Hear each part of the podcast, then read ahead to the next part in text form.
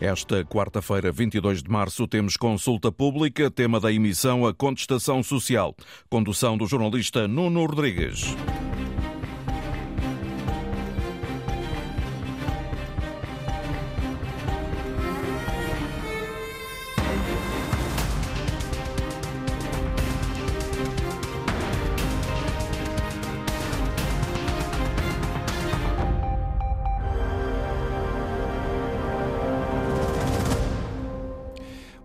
Da saúde à educação, da justiça aos transportes. Portugal atravessa um período de contestação social como há muito não se via. As greves em setores-chave da sociedade arrastam-se há meses e, na maioria dos casos, seguem sem fim à vista. A inflação e a perda de poder de compra serviram de rastilho num país onde cerca de 10% das pessoas que trabalham são pobres. Era assim em 2019, segundo um estudo da Universidade Nova. Que caminhos restam para o regresso da paz social? Até que ponto um governo de maioria absoluta conseguirá lidar com esta pressão? E que desafios enfrentam por estes dias trabalhadores e sindicatos? São pontos de partida para o Consulta Pública de hoje, na Antena 1. Começo por agradecer aos nossos eh, convidados. João Sergeira é professor de Economia na Escola de Economia Gestão da Universidade do Minho, tem como principais áreas de investigação a economia do trabalho e a avaliação de programas e de políticas públicas. Está connosco a partir dos estúdios da Antena 1 em Vila Nova de Gaia. Paula do Espírito Santo, politóloga, especialista em ciência política e professora e investigadora do Instituto Superior de Ciências Sociais e Políticas da Universidade de Lisboa.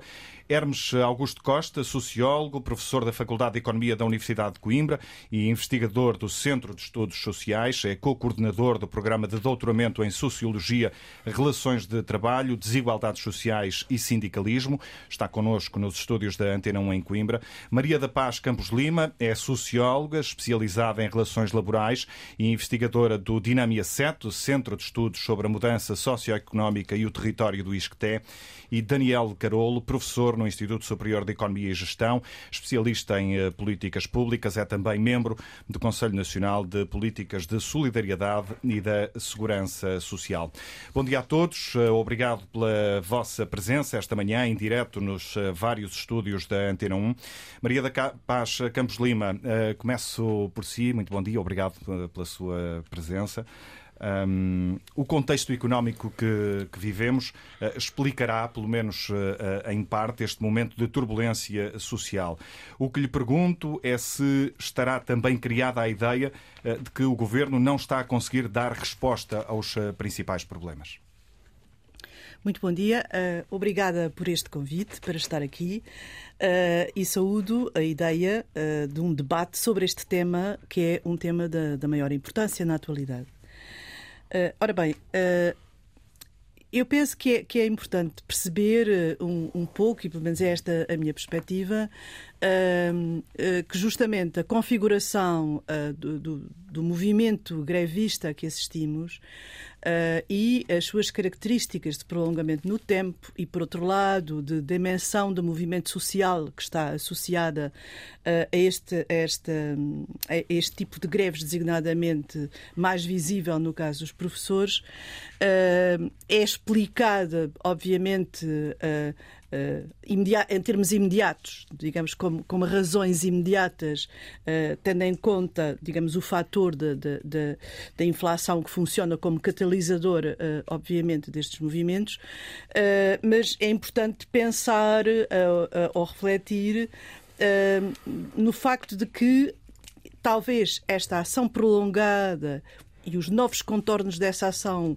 de, com movimento social seja explicada não apenas por este momento, uh, mas por o que ele significa de desvalorização profissional destes profissionais e destes trabalhadores, uh, que é cumulativa com um processo de desvalorização salarial que já vinha de, de, de, de enfim, pelo menos a partir de 2010 com o congelamento das, das carreiras e com o congelamento dos salários, e depois, a partir uh, da intervenção da Troika, com cortes de salários nominais, com, com, com as medidas, uh, com a mobilidade, o regime especial de mobilidade. Portanto, há um conjunto, digamos, houve um conjunto de situações de perda acumulada.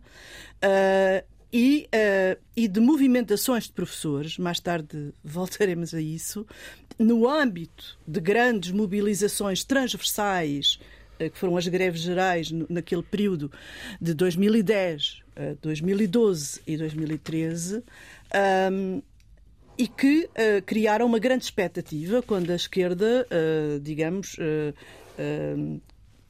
começou uh, as medidas, uh, digamos, de reversão, uh, enfim, das, de, dos excepcionalismos da Troika. e, portanto, um, havia um conjunto de expectativas acumuladas e, de uma, e uma dívida, se pode dizer assim, para, para com estes profissionais. portanto, esse mecanismo que teve a ver com uma política de desvalorização interna e de austeridade uh, uh, relativamente ao déficit público e de controle nesse sentido, neste momento há outro mecanismo de desvalorização, não é? que é a inflação. Portanto, este, este efeito combinado uh, não poderia senão dar origem uh, à conflitualidade social. Quer dizer, é, a, questão, a questão está aqui. Não é? Uh, aliás, a pergunta não será tanto porquê é que há tanta conflitualidade, eu diria, não seria senão de esperar que houvesse conflitualidade e que ela pudesse tomar novas formas. Portanto, esta, esta seria a primeira questão.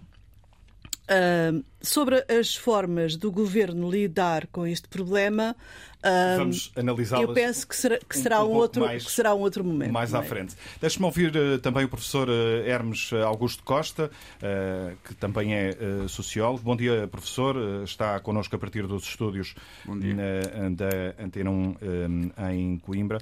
Um, além da inflação e do aumento do custo de vida, vê outros motivos, nomeadamente no plano mais político, para este clima de uh, contestação?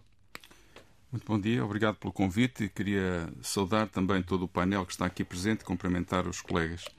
Hum, eu acho que queria, antes de responder diretamente à questão, e obviamente há outros fatores que não apenas os do campo económico, eh, eu acho que nós, eh, na linha do que dizia a professora Maria da Paz, eu acho que nós não devemos olhar para este processo da conflitualidade e, portanto, de, que temos assistido na sociedade portuguesa como um drama propriamente dito. Isto é, nós devemos olhar para ele mais como um sinal de alerta, eh, como se cada um de nós tivesse uma dor no corpo humano e uma dor no corpo significasse uma, uma alerta, uma, um aviso para que pudéssemos ajustar-nos. Portanto, em primeiro lugar, a conflitualidade em si não é um drama. Talvez o excesso de conflitualidade possa ser algo a que não estejamos, porventura, tão habituados. Portanto, eu acho que esta combinação de elementos de consenso e de elementos de conflito deve ser ponderada. Aliás, no vosso início do noticiário das 10, uh, estavam precisamente a referir o início das rondas negociais com os sindicatos de educação uh, e, portanto, isso, é, isso é, é, é, deve ser tido em conta. Ou seja, há aqui uma ideia de que uh, o consenso e o conflito são duas faces da mesma moeda. Aliás, não há conflito sem consenso prévio, como dizia um, sociólogo do século XX, Ralph Dahrendorf, no sentido em que cada conflitualidade é sempre o questionar de uma forma de estabilidade anterior eh, e, simultaneamente, o conflito em si mesmo não é um fim de linha, isto é, o conflito há de dar lugar, seguramente, a algum tipo de entendimento. Portanto, eu queria, em primeiro lugar, dar conta desta, desta ideia, desta, desta nota que me parece importante. Uh, obviamente que uh, os fatores da inflação uh, são absolutamente notados aqui, a questão da o facto das empresas, ou parecer haver empresas que estão a lucrar com este processo de inflação, que têm margens de lucro acima dos custos que têm, Uh, Parece-me que é um facto, um elemento a ter em consideração. Aliás, ainda do ponto de vista económico, este volume de conflitualidade terá também em parte que ver com o facto do primeiro, o primeiro uh, semestre, ou os primeiro, primeiro, o primeiro semestre do ano, normalmente ser um espaço de, uh, para renegociação de convenções coletivas e, portanto, é também um espaço que, porventura, ajuda a explicar isso. Um, e, e, depois há aqui fatores, como disse, de, que se prendem com com a gestão política de governo, portanto, com as, com as estratégias governativas da gestão com a, da crise. Eh, e, obviamente, outro conjunto de fatores que penso que devem ser aqui tidos em consideração, a questão do desemprego, a questão da precariedade, a questão da desconfiança, a questão do desânimo, eh, são fatores que me parecem que devem ser ponderados. Aliás, eh, já agora aproveito apenas um estudo que foi muito recentemente divulgado, amplamente divulgado, que, e que eu acho que deve ser aqui, para aqui convocado para ajudar a explicar um pouco esta toda a situação que estamos a, a vivenciar eh, que, e que não é só os professores. É verdade que depois poderemos certamente discutir mais em detalhe o caso dos professores, que é aquele que tem de certa maneira, hegemonizado a nossa discussão na sociedade portuguesa. É a face mais visível deste momento, movimento de contestação, digamos É a face assim. mais visível, seguramente sobre ele falaremos um pouco mais em detalhe. Mas eu diria que há aqui um aspecto que é transversal a todos, que eu acho que é social, que é psicológico, que é, que é identitário, de certa maneira, e que se prende com a questão da satisfação. Eu dizia que há dias um estudo divulgado, com base em dados do Eurostat, eh, identificava eh, na sociedade portuguesa os trabalhadores portugueses eram aqueles que estavam menos satisfeitos com, com o trabalho, ou menos satisfeitos no trabalho. Numa, numa, numa uh, geral no quadro da União Europeia, uh, eram os que se sentiam mais insatisfeitos. E porquê? Porque, sobretudo, havia um conjunto de razões, algumas das quais nós seguramente podemos ver na luta dos professores, mas em geral nas, lutas, por exemplo, a questão salarial, os baixos salários, uh, a questão da precariedade dos contratos de trabalho, a questão do excesso de carga de trabalho, as formas de gestão autoritárias na relação laboral e as questões da estagnação profissional. Vejam, estes cinco aspectos eram aspectos mencionados nesse levantamento, nesse estudo, e que, de certa maneira, diziam, bem, de facto, as pessoas, sem estarem satisfeitas no trabalho, não conseguem sentir-se realizadas. É verdade que, se nós recordarmos aquele, aquele slogan quase do Mick Jagger, do, dos Rolling Stones, do I can get no satisfaction, na verdade nós nunca estaremos satisfeitos e teremos sempre, o ser humano é por, por, por natureza, digamos assim, insatisfeito. Mas, na verdade, é esta lógica de satisfação no trabalho, de sentirmos bem connosco próprios, que está muito por detrás também deste desgaste, que é um desgaste físico, é um desgaste emocional e, portanto, isso tem que também ser ponderado. Obviamente, os fatores económicos estão à cabeça, mas há fatores de gestão política, há fatores sociais, há fatores identitários, de identificação profissional, do distanciamento profissional. Há pessoas que estão, porventura, hoje desgastadas com a profissão que exercem, porque realmente veem que não há um sentido de recompensa que lhes esteja associado. Portanto, há aqui uma panóplia de fatores num quadro em que a conflitualidade não deve ser vista como um drama, mas como um sinal de alerta para um ajustamento na sociedade. Professora Daniel Carolo, uh, uh, o professor Hermes uh, dava conta desse estudo conhecido recentemente, mostrando que os portugueses estão insatisfeitos com o trabalho, com as condições no trabalho. há pouco, na abertura do, do Consulta Pública de hoje, citei as conclusões de um outro estudo da Nova, com dados de 2019, portanto há 3, 4 anos, ainda antes da pandemia e deste agravamento do custo de vida. Nessa altura, cerca de 10% dos trabalhadores no ativo podiam ser considerados pobres. Um, isto mostra-nos que, no caso de Portugal, a linha que separa a contestação da paz social é muito tenue, muito ligeira? Bom dia a todos os ouvintes da Antena 1 e quero cumprimentar todos os colegas um, neste, neste debate. Eu penso que há fortes razões para haver contestação social, já foram apontadas algumas, e eu penso mesmo que em Portugal há pouca contestação social. Se nós compararmos aquilo que é, por exemplo, a contestação social em França no último mês sobre as questões da alteração da idade de reforma, verificamos que em Portugal nunca houve um movimento. Se pensarmos no que foi nos últimos dois ou três anos a manifestação dos coletes amarelos, em Portugal nunca houve um movimento quer dizer, em nada uh, que se possa uh, comparar. Sendo que França é um caso muito, muito particular na Europa e no mundo. É? Bem, bem, é, é, bem certo e, obviamente, tem razão nesse, nesse ponto. Mas vamos pensar num outro exemplo. Preços. O aumento dos preços, obviamente, os, os números da inflação são esmagadores para aquilo que foi o último ano. Mas o aumento de preços aconteceu em Portugal uh, desde o início, pelo menos, dos confinamentos em 2020, que os preços nos supermercados ou os preços nas gasolineiras aumentaram. Não há, em Portugal, que eu conheça, qualquer tipo de contestação uh, dos consumidores às gasolineiras. Não há qualquer tipo de greve uh, dos consumidores, de qualquer pessoa uh, a um supermercado ou qualquer outra situação. Não há manifestações de portugueses contra o funcionamento dos serviços públicos quando eles estão encerrados ou quando não conseguem responder. Portanto, desse ponto de vista, o que eu quero dizer é que acho que em Portugal, infelizmente, o movimento de cidadania é muito pobre e pouco dado a contestações Eh, felizmente temos alguma contestação, felizmente não violenta, e são, são vantagens, mas é uma primeira nota e, portanto, nós estamos olhando para as greves hoje, nós vemos apenas um sintoma, mas há problemas, as greves podem ser conjunturais, mas há um conjunto de problemas estruturais que afetam há muito uh, o país e a sociedade portuguesa.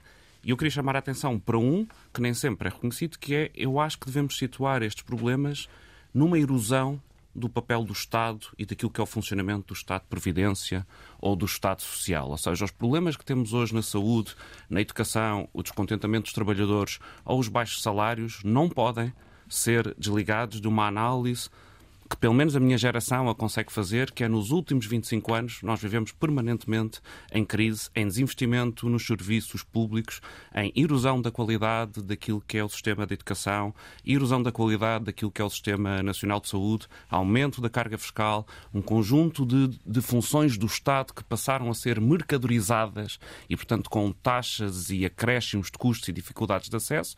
Infelizmente, o que nós vemos hoje é que todas essas funções há sinais muito muito alarmantes, além da contestação, que são se quisermos, aquilo que é o facto das famílias procurarem serviços privados, seja na educação, seja na saúde, porque não conseguem a resposta do setor público. Um aspecto ainda mais importante, não é? havia um sociólogo em Portugal que citava um outro sociólogo alemão, não importa, que dizia que os portugueses votam com os pés. Nós estamos a assistir àquilo que se assistiu, porventura, uma espécie de contestação silenciosa, como tivemos no tempo uh, do Estado Novo, nos anos 60, que é quem tem uh, capacidades, quem não consegue, obviamente, fazer valer os seus pontos, imigra. E, portanto, o votar com os pés ou a contestação silenciosa é a imigração, e esse é um outro problema bastante visível, sobretudo nas gerações mais novas e nas gerações mais qualificadas. Portanto, não são essas pessoas que nós vemos. Temos, um, outro, temos no fundo, aqui dois problemas, permitam-me só contextualizar. Um são as pessoas que legitimamente uh, organizam protestos para defender os seus interesses, os outros são as pessoas que não têm capacidade ou possibilidade de o fazer, ou simplesmente não o podem fazer, e adotam outro tipo de protesto que não é visível, que não tem espaço mediático, que não tem abertura de telejornais, que pode ser, por exemplo, hum, a imigração. E mais uma vez, nós não temos, e não é, infelizmente não temos números precisos sobre isso, mas é conhecido, se olharmos à nossa volta, entre família e amigos, que temos imensos jovens uh, qualificados e que imigram justamente porque as condições condições de trabalho não são boas. Respondendo são, à... são formas de protesto mais escondidas?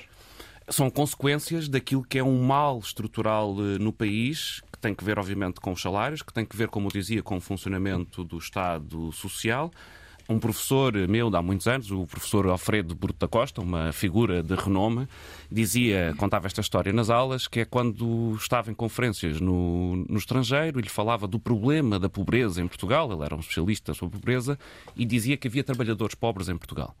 E a estranheza que isso originava na Europa, porque naturalmente não é suposto que alguém que tenha um emprego, que esteja incluído uh, socialmente, tenha uma situação de privação que o faça estar abaixo do limiar de pobreza. Hum. Isso 10% resulta... dos trabalhadores eh, no ativo em 2019 estavam em situação de pobreza, segundo esse estudo da Nova. São, são, números, são números estruturais, infelizmente, e há progressos nessa matéria.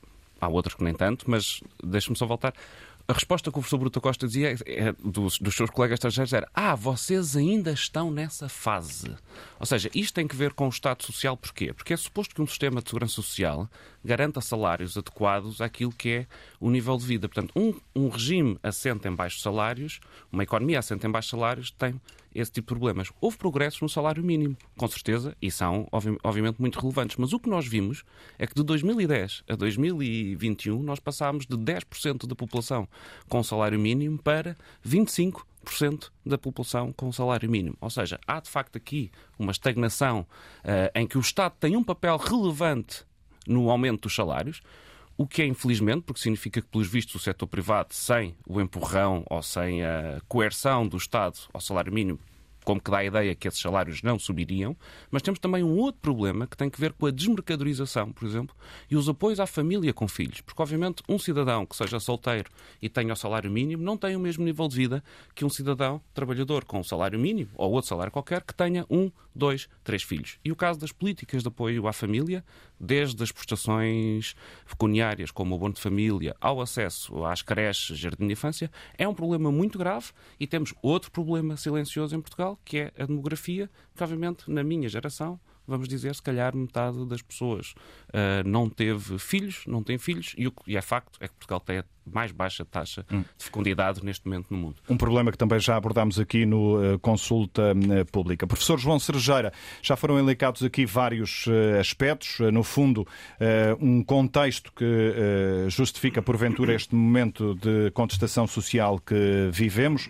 Se olharmos em concreto mais para os indicadores económicos, e hum, é, é professor de, de, de Economia, hum, se olharmos para a questão da inflação, para o aumento do custo de vida, estranho seria se não tivéssemos contestação. Podemos concluir desta forma? Sim, sem dúvida. Quer dizer, quando nós olhamos hum, para a evolução das remunerações, que ao fim e ao cabo é a fonte principal de rendimento para um, número muito. A maior parte dos portugueses, a sua principal fonte de rendimento é, é o trabalho. Eh, quando olhamos para a evolução das remunerações no último ano, portanto 2022, comparando com 2021, nós tivemos uma queda real, uma queda real de 5,2%. Portanto, isto é quase meio salário, eh, meio salário eh, por mês, em média. Mas depois, quando olhamos as diferenças entre setores, há diferenças muito significativas. A primeira diferença. Em é média, que... meio salário por mês, foi isso Sim, que disse? É, mas depois, quando olhamos por setor, há diferenças muito, muito significativas. A, a, primeira é que há um conjunto de setores que até conseguem o aumento da, da, remuneração acompanhar a inflação, ou pelo menos estar muito próximo. Portanto, são os setores, como já aqui foi falado, que beneficiaram ou que são muito intensivos em trabalho que é pago com um nível próximo do salário mínimo. Por exemplo, o caso das atividades de alojamento, do turismo uh, e da restauração. São setores onde a remuneração cresceu 8%, portanto a inflação foi 9,9%, portanto a perda real de poder de compra, mas já aí vamos, em média, foi relativamente reduzida. E depois há setores que cresceram os salários por força do mercado, ou seja, setores onde há falta de profissionais e onde o mercado tem vindo a recompensar de forma uh, com salários mais elevados, portanto, os profissionais dessas áreas, nomeadamente as atividades em TIC. E aqui também o crescimento de salário foi à volta de 7,5%, portanto, muito mais próximo da inflação. E depois temos as outras atividades. A, atividade que cresce menos o salário em termos nominais é a administração pública. A administração pública cresce os salários em 2%, o que dá uma perda real em termos de poder de compra eh, acima de 7%. Ora, 7% já estamos a chegar quase a um salário, pensando em 14 meses de salário, é praticamente um salário mensal.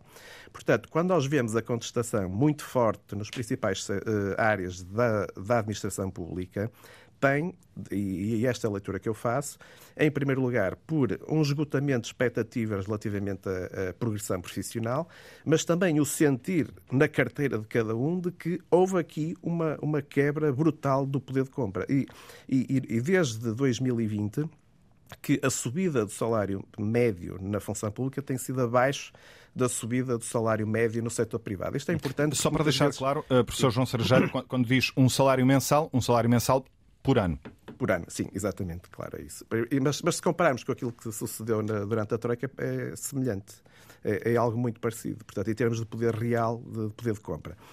Uh, e depois, esta, esta perda de poder real do poder de compra é algo que tem vindo a acentuar-se nos últimos anos. E, portanto, não é só aquilo que, que acontece em 2022, é também um acumular de, de, de perdas mais pequenas, é certo, mas que já, que já vinham a ocorrer em momentos anteriores. Hum. A, a perda salarial que temos, a perda de, de, poder de compra, e peço desculpa por, por uh, interrompê-lo, já vai poder retomar o seu raciocínio, é semelhante à, à que tivemos na sequência da crise financeira de 2018? De 2008, perdão? Numa primeira fase, sim, portanto, houve cortes efetivos primeiro no salário, depois os aumentos do IRS, etc., que depois levaram até, até à perda de dois, não é? Um, mas agora, há aqui uma, algumas diferenças significativas entre aquilo que podemos dizer que é esta crise ou esta conjuntura atual com a, de, a que sucedeu há 10 anos.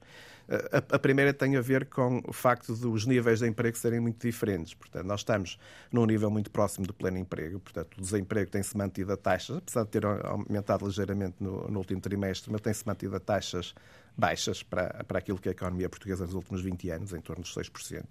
Uhum. Eh, há, 20, há 10 anos, na crise financeira, nós tivemos um disparar do desemprego. Portanto, a crise há 10 anos foi mais concentrada naqueles que sofreram muito mais aqueles que perderam emprego. E, portanto, aí a queda do, do rendimento para esses grupos foi, foi dramática e, portanto, o desemprego disparou para níveis, chegou quase aos 18%. Uh, eh, houve uma perda brutal de, de, de emprego e, e, que motivou a saída, uh, a imigração massiva de portugueses, para, nomeadamente para os países, por exemplo, até para, para a África e, e, e outros países da Europa. Hum. A taxa Neste de emprego momento... tem sido, sim, sim. por estes dias, uma espécie de tábua de salvação para, para as economias, no caso em concreto para a economia portuguesa portuguesa?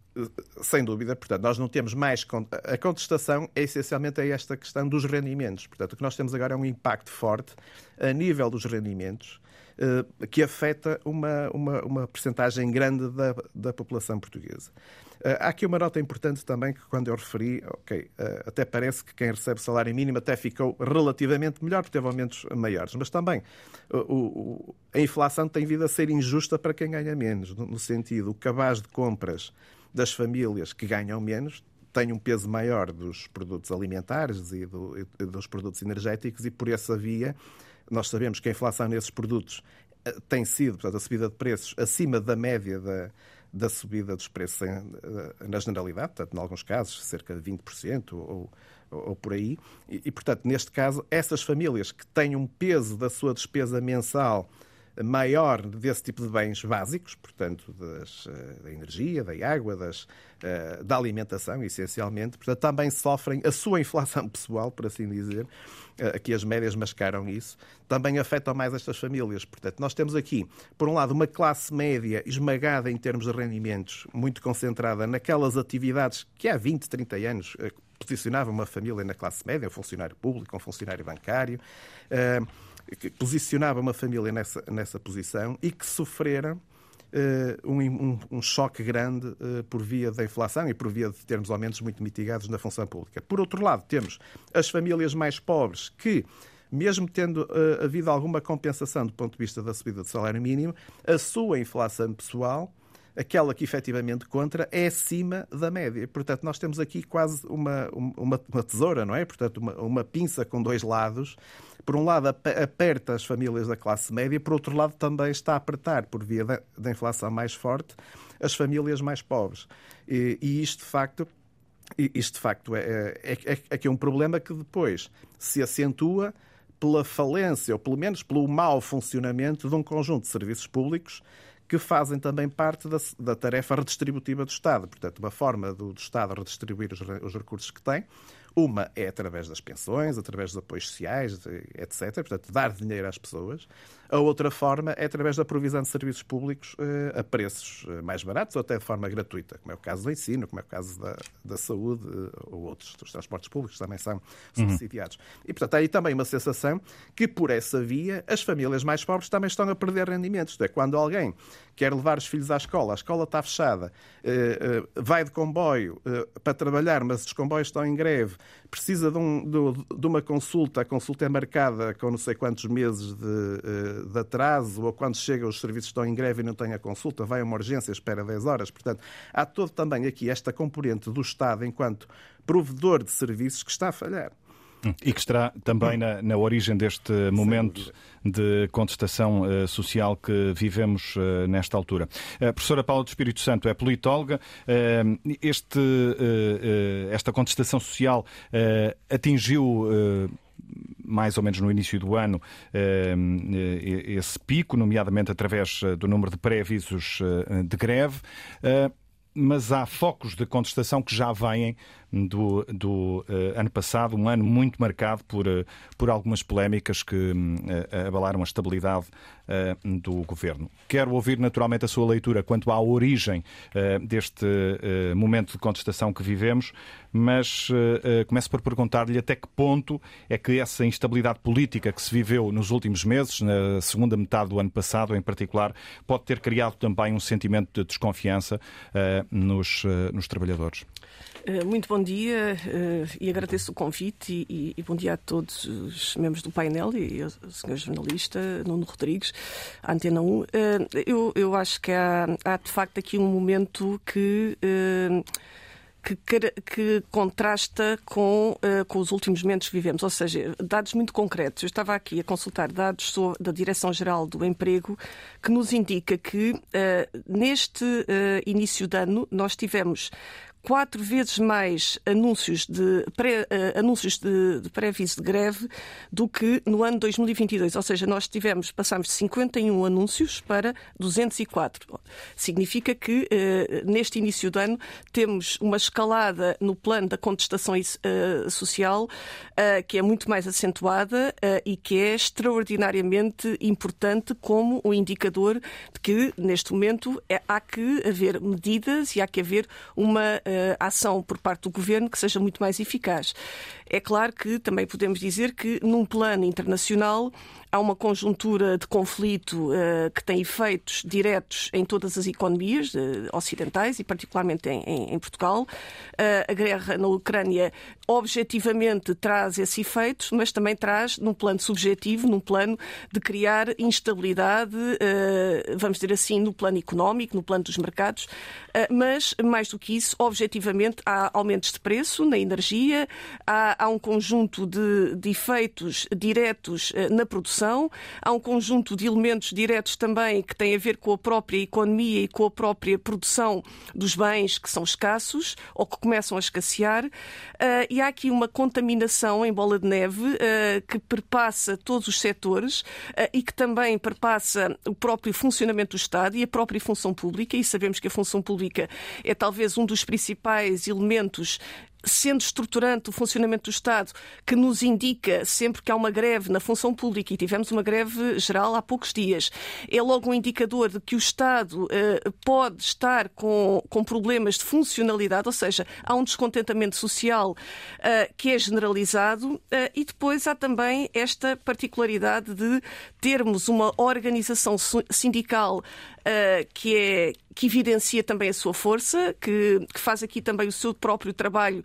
uh, de resistência uh, e particularmente nesta, neste movimento agora que, que já está a ser, eu julgo que é talvez um dos mais longos da história, porque já estamos há vários meses com uma greve de professores diariamente na praça pública e que se vai acompanhando e que se percebe que não há resolução à vista. Aliás, neste debate que vai haver hoje da política geral por parte do Primeiro-Ministro no Parlamento, provavelmente esse vai ser é um mais dos logo temas. À tarde, a mais logo transmitirá. Tarde. Aliás, esse tema já era o tema também de janeiro, uh, em que o Primeiro-Ministro dizia, no mesmo debate de política geral no Parlamento, que, as, uh, que, havia uma negociação em curso e que estava um desfecho à vista. Já passaram dois meses e esse desfecho não, não é visível.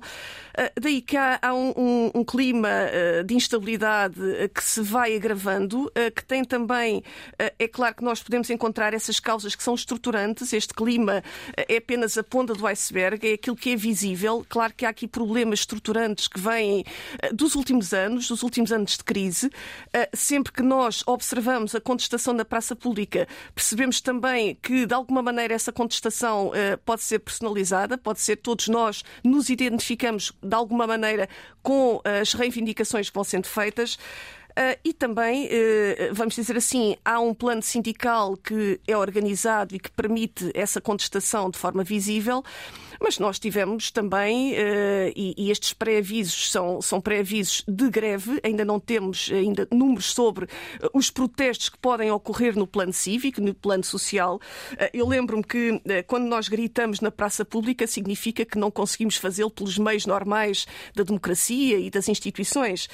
eu lembro-me sempre do, da geração arrasca, da, do epíteto que é dado, aliás, parafraseando um pouco o Vicente Jorge Silva, que usava, enquanto jornalista, usava a ideia ideia de, em 94, da contestação que tinha havido dos estudantes, que era a geração rasca, uh, e então, uh, parafraseando, ficou depois a ideia de geração arrasca, que acaba por ser um movimento social em Portugal no dia 12 de março também, de 2011, uh, ah, e que faz, no fundo, reflexo também de um conjunto de outras manifestações que vão depois alastrando noutros palcos, e logo a seguir tivemos a Espanha, tivemos também os Estados Unidos, o Japão, ou seja... Há um... E de uma origem menos dependente ou de, de forças sindicais e partidárias. Também. Exatamente, exatamente. E, e, quando isso acontece e quando não há essa organização que tem outros recursos, a organização sindical é sempre muito mais, vamos dizer assim, tem, tem meios que, que a sociedade civil pode não ter para se organizar. E quando nós percebemos que a população sai à rua em tempos de crise e tem essa necessidade de se evidenciar quanto àquilo que precisa, e normalmente estamos a falar sempre de necessidades que passam uh, pelo emprego, e na altura a geração Arrasca era pelo emprego. Neste momento é provável, e nós vemos esta contestação em França, tem a ver novamente com motivos laborais, tem a ver com a idade da reforma, uh, e quando as questões estruturantes, como sejam o emprego, como sejam, por exemplo, uh, os direitos dos trabalhadores, de conseguirem melhores condições de trabalho, o caso dos professores será apenas um detalhe setorial, mas provavelmente, e é esse também um dos argumentos do governo, esse detalhe acaba por ser uh, transversal a todas as áreas profissionais. Eu também sou professora na universidade, passamos exatamente o mesmo e todos passamos uh, essa, essas dificuldades no plano da progressão uh, da carreira e podem-se contar quantos é que chegam, por exemplo, agora a professor catedrático, será o topo da carreira. Temos exatamente limitações também, mas essas limitações são mais audíveis quando há essa organização sindical e essa organização faz questão também de fazer, junto da, da opinião pública, a, a, sua contestação de maneira muito orquestrada e muito organizada. Uh, os polícias, outras áreas também que têm sido bastante bem uh, organizadas, no caso dos polícias, até com o caricato de termos uma, um tempo longo em que não havia sequer. Era proibido, era ilegal haver organizações sindicais e nos últimos 21 anos passa-se de um extremo ao outro o número de organizações sindicais ou de sindicatos na PSP, por exemplo. Eu julgo que já ultrapassou, em 2019 eram 17, eu entretanto deixei de contar o número. Aliás, eu, eu também trabalho há mais de 20 anos uh, na, na polícia, na Escola Superior de Polícia, no Instituto Superior de Ciências Policiais, ai, Ciências Policiais e Segurança Interna. Vou acompanhando também as questões uh, da, dos movimentos sociais e do protesto, uh, mas para dizer que há de facto aqui duas velocidades, uma que é aquela que é contestação, que é organizada, que permite reivindicações concretas, setoriais, mas uh, mais importante é também a contestação generalizada social, quando nós, por exemplo, vemos esta frente comum que convoca a greve da função pública e já temos um grande setor uh, que espelha uma grande parte da população portuguesa também em, em, em protesto, significa que uh, neste momento, e, e sabendo nós, estamos a falar num quadro democrático e que a democracia tem os seus próprios instrumentos. Eh, e, e, e, é precisamente essa a grande vantagem da democracia, nós termos necessidades, termos expectativas que não são acalentadas, que não são resolvidas e conseguirmos, junto do diálogo numa primeira fase, da negociação ou até da contestação e da conflitualidade, que também é positiva porque gera uma resposta mais premente, mais urgente, mas sem dúvida o momento que estamos a atravessar e que vem do ano passado, de, particularmente de, do final do ano passado, uh, a que não são alheias as condições internacionais e as circunstâncias internacionais, mas uh, esse movimento está numa fase ascendente, ou seja, está numa fase de acentuação. Já de descontentamento generalizado na sua leitura? Uh, exatamente, porque se nós juntarmos todos os, os setores que vão sendo agora, paulatinamente, que vão sendo, no fundo, alvo de protesto, todos os setores que têm estado a trazer um conjunto de reivindicações concretas, eh, que são reivindicações que são profissionais, mas que têm relação direta com o aumento do custo de vida, com o aumento da inflação, com toda a conjuntura económica que atravessamos, eh, nós podemos dizer que, no limite, eh, nós estamos à beira de ter, de novo, uma contestação social forte, com movimentos que são muito mais transversais do que os movimentos setoriais. E com esse novelo de problemas a, formar-se, perdoa-me a, expressão, eh, todas aquelas polémicas uh, de que falava uh, há pouco, relacionadas com, com episódios no governo, podem ou não ter passado a ideia de que o Estado, o governo em si, não tinha condições ou não aparentava ter condições para responder a, esses problemas que começavam a agravar-se, como a subida da inflação e o aumento do custo de vida. Esse é outro ponto também, é que, por um lado, vamos dizer que, hipoteticamente, há alguma tranquilidade por parte do governo, sabendo que há uma maioria absoluta e que há uma maior passividade na maneira como pode levar por diante a sua ação governativa. Passividade no sentido em que, ou, ou pacifismo, melhor, no sentido de levar por diante a ação governativa. Mas, por outro lado, temos uma pressão que é feita, não tanto, curiosamente, no plano político-partidário, porque essa pressão existe, mas a que está neste momento mais audível é a pressão organizada por parte dos movimentos sindicais.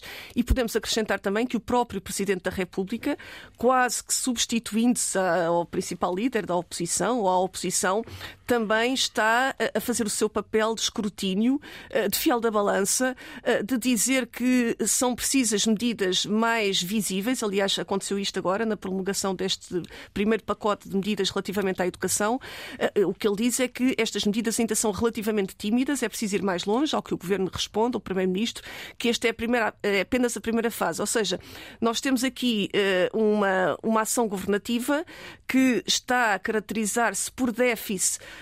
por, eh, vamos dizer assim, a resposta, no fundo, acaba por ser adequada em função das exigências e não se está a antecipar relativamente à, à urgência do momento, sabendo nós que a urgência do momento vai motivar um maior agravamento das condições de vida, vai motivar mais contestação social uh, e é esse o, o, aspecto da fragilidade a que assistimos agora, em que o governo não está a conseguir uh, vingar a sua ação governativa por via de uma iniciativa que se antecipe aos problemas. Deixe-me desenvolver a questão sindical que uh, uh, sublinhou há pouco, num outro sentido. Uh, Maria da Paz Campos Lima, ehm, estamos a viver este, este hum, pico de contestação muito relacionado com o atual contexto de que já fomos falando, mas na origem desta turbulência estão também problemas antigos que se arrastam há anos e que deram uh, origem ao surgimento de novas uh, forças sindicais, uma vez mais no país. E estou a falar, uh, por exemplo, do, do STOP. É um sinal, no caso do, dos professores, e não só, de que quando os problemas se arrastam no tempo, sem solução à vista, os trabalhadores deixam de confiar nas estruturas sindicais mais tradicionais, digamos assim? Bom, bom eu penso que dizer que é um sinal de que os trabalhadores deixam de confiar uh, é capaz de ser excessivo, uh, na medida em que, uh, justamente, quando estamos a falar dos professores, estamos a falar de sindicatos bem estruturados, pensando, por exemplo, na, na, na FENPROF, digamos que é, é uma organização muito importante nos professores, uh, com uma atividade de cima a baixo, não é? Portanto, não é uma organização de cúpula sem relação uh, com, a, com, com, a realidade profissional. Há, uma, há uma discordância relativamente às estratégias, não tanto em relação a objetivos a atingir, parece-me. portanto, aí há alguma convergência, notou-se alguma convergência, até ao ponto em que foi possível, uh, em certos momentos, e tem sido possível, a conjugação entre diferentes organizações sindicais e o próprio STOP, uh, houve uh, diferenças de estratégia relativamente a modalidades de ação, a ritmos e, uh, digamos, a intensidade, se pode dizer assim, uh, dos protestos. E a formas de luta e mais formas duras. De luta, e a formas de luta mais duras. Portanto, isso uh, eu penso que é um pouco o resultado de uma situação de grave, mas parece-me que isso acontece quando já há uma, uma situação de descontentamento na base da, digamos, da classe profissional, chamemos-lhe assim, do grupo profissional, uh, que, uh, que, funciona como um elemento de pressão. E, portanto, digamos que o êxito, entre aspas, uh, do, do, STOP, nessa capacidade de mobilização, tem a ver justamente com a, a disponibilidade dos professores face ao descontentamento que se foi acumulando, não é? Quando se falou há pouco no exemplo da geração Arrasca, do movimento da geração Arrasca, também esse aí começa com uma uma organização praticamente embrionária, quer dizer, uh, uh, os próprios promotores ficaram muito admirados com, com o êxito uh, e, em princípio, esperava-se que fossem só os jovens àquela manifestação e, no final, acabou por ser um movimento transversal de, de digamos, intergeracional. Portanto, eu penso que que de facto muitas vezes há um modus operandi dos sindicatos eu não gosto do termo tradicionais, não é? Porque uh, dá logo uma conotação de que são obsoletos, que estão ultrapassados. Uh, há um modus operandi uh, que é, digamos, pensado e entendido como ineficaz e, portanto, há outras organizações que começam a ganhar protagonismo. Portanto, é curioso eu... que, no caso dos professores, surge um novo sindicato num setor onde uh, existem pelo menos uh, duas estruturas sindicais uh, muito bem estruturadas e com raízes profundas, no caso a FENPROF e a FNE. Exatamente, exatamente. O, que se pode, o que se pode perguntar é se exatamente os modelos de ação e os modos de atuação, não é? E as formas de luta, como, como disse, uh, estavam a ser sentidas como suficientemente eficazes uh, por grupos uh, de professores e pelo setor dos professores uh, face, face a estas dificuldades. Eu queria dizer, dizer, o seguinte: quando se fala da contagem do tempo de serviço, isto já era um problema no tempo do Cavaco Silva e da Manuela Ferreira Leite. As pessoas estão esquecidas ou não, não leem o que se passou no passado, não é? havia até um slogan de, de, de, dos professores sobre isso. Uh, portanto, esta questão uh, é, é, uma questão importante. Porquê? Porque é uma forma de progredir em termos de posição salarial e que tem influência nas pensões futuras. Uh, portanto, a travagem, o bloqueio, foi outra forma de desvalorização. Quer dizer, quando foi congelado não houve progressão, mas depois, quando não é contado totalmente como tempo de serviço, é outro mecanismo de desvalorização. E isto é mais sentido, obviamente, numa situação uh, de, de, de, de, inflação e de dificuldade. E eu queria chamar a atenção para o. E não é um problema exclusivo dos professores. E não é um problema exclusivo dos professores. Obviamente, no serviço. de saúde é exatamente a mesma coisa. Uhum. Eu queria chamar a atenção para dois aspectos. Primeiro, a importância destes setores e, e destes profissionais no Serviço Nacional de Saúde e no setor da educação, que são setores estruturantes do ponto de vista do Estado Social e do ponto de vista, digamos, das condições básicas do funcionamento de uma sociedade a que se quer um país desenvolvido. Uh, há, há, um problema de atratividade uh, da, da, da, profissão dos professores. Uh, digamos, as consequências do, já, já se começam a sentir, quer dizer, o, uh, o planeamento a prazo já há falta de professores, não é? Uh, portanto, houve um adiar, houve um adiar uh, por muitos anos, digamos, isto, isto, pesou, isto já teve consequências gravíssimas do ponto de vista não só da vida dos professores, obviamente, mas do problema do recrutamento de novos professores e, de facto, da consistência uh, uh, e da capacidade de resposta do sistema de ensino. Como foi um problema gravíssimo, e está a ser, uh, relativamente aos médicos e às carreiras médicas, aos enfermeiros, e não é só no setor público, temos uma greve dos enfermeiros inédita no setor privado, enfim, como foi noticiado esta semana. e, portanto, isto tem, tem, é um preço muito elevado que se está a pagar de desqualificação. A desvalorização do trabalho significa a desqualificação e a incapacidade de resposta dos serviços. E há um outro aspecto muito importante. Quando se fala uh, da transferência de rendimentos uh, do trabalho para o capital e uh, da, do peso do rendimento do trabalho no rendimento nacional, e se quer esse equilíbrio, aliás, o governo, eh, já o anterior governo e depois no programa eleitoral do Partido Socialista e na, na, na, na explicação, no preâmbulo do, do acordo eh, de concertação social, aparece essa ideia, não é? De convergir com a média europeia relativamente aos, ao rendimento do trabalho e, eh, e da sua proporção em relação ao, ao, ao PIB.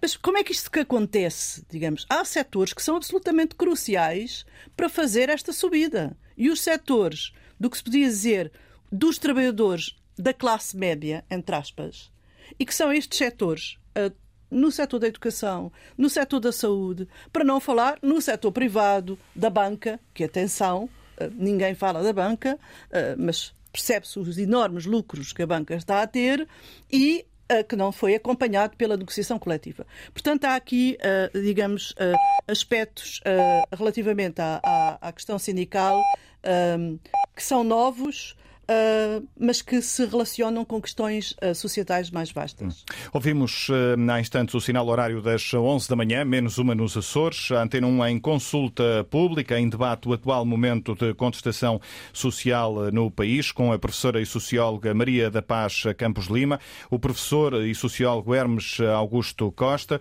Daniel Carolo, professor no Instituto Superior de Economia e Gestão, especialista em políticas públicas, também professor João Sergeira, professor de Economia, e uh, Paula do Espírito Santo, uh, também uh, professora, especialista em ciência política, é politóloga.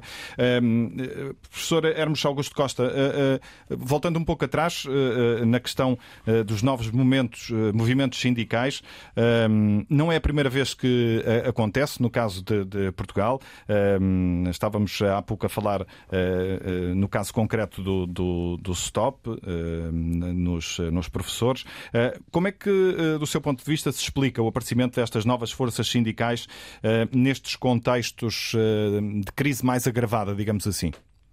Muito bem, realmente o caso do Stop, como diz, não é, não é inédito. Aliás, houve dois casos que, de certa maneira, criaram um grande impacto na opinião pública uh, no final da governação do período 2015-2019, que é certo que naquele momento, uh, no quadro da, da geringonça, numa fase inicial, realmente o momento de contestação social foi bastante, ou foi consideravelmente baixo, porque havia o acordo político que de certa maneira ditava isso, mas depois na parte final no ciclo final da governação, duas lutas que emergiram na altura. Hum. É, a dos motoristas eh, e a outra não, não me estou a recordar, para ser sincero. Portanto, e, a, a dos chamadas greves cirúrgicas. Hum. Hum, e mesmo. essas greves cirúrgicas, na verdade, o que tinham, o que eram também, tal como neste caso, tal como no caso dos, eh, dos professores do STOP, vêm de organizações que não estão eh, que não são as mais representativas, portanto, organizações que emergem e que realmente, na altura, eh, tanto, como, tanto aí como no caso dos motoristas, eh, despontaram algumas questões, designadamente as questões remuneratórias,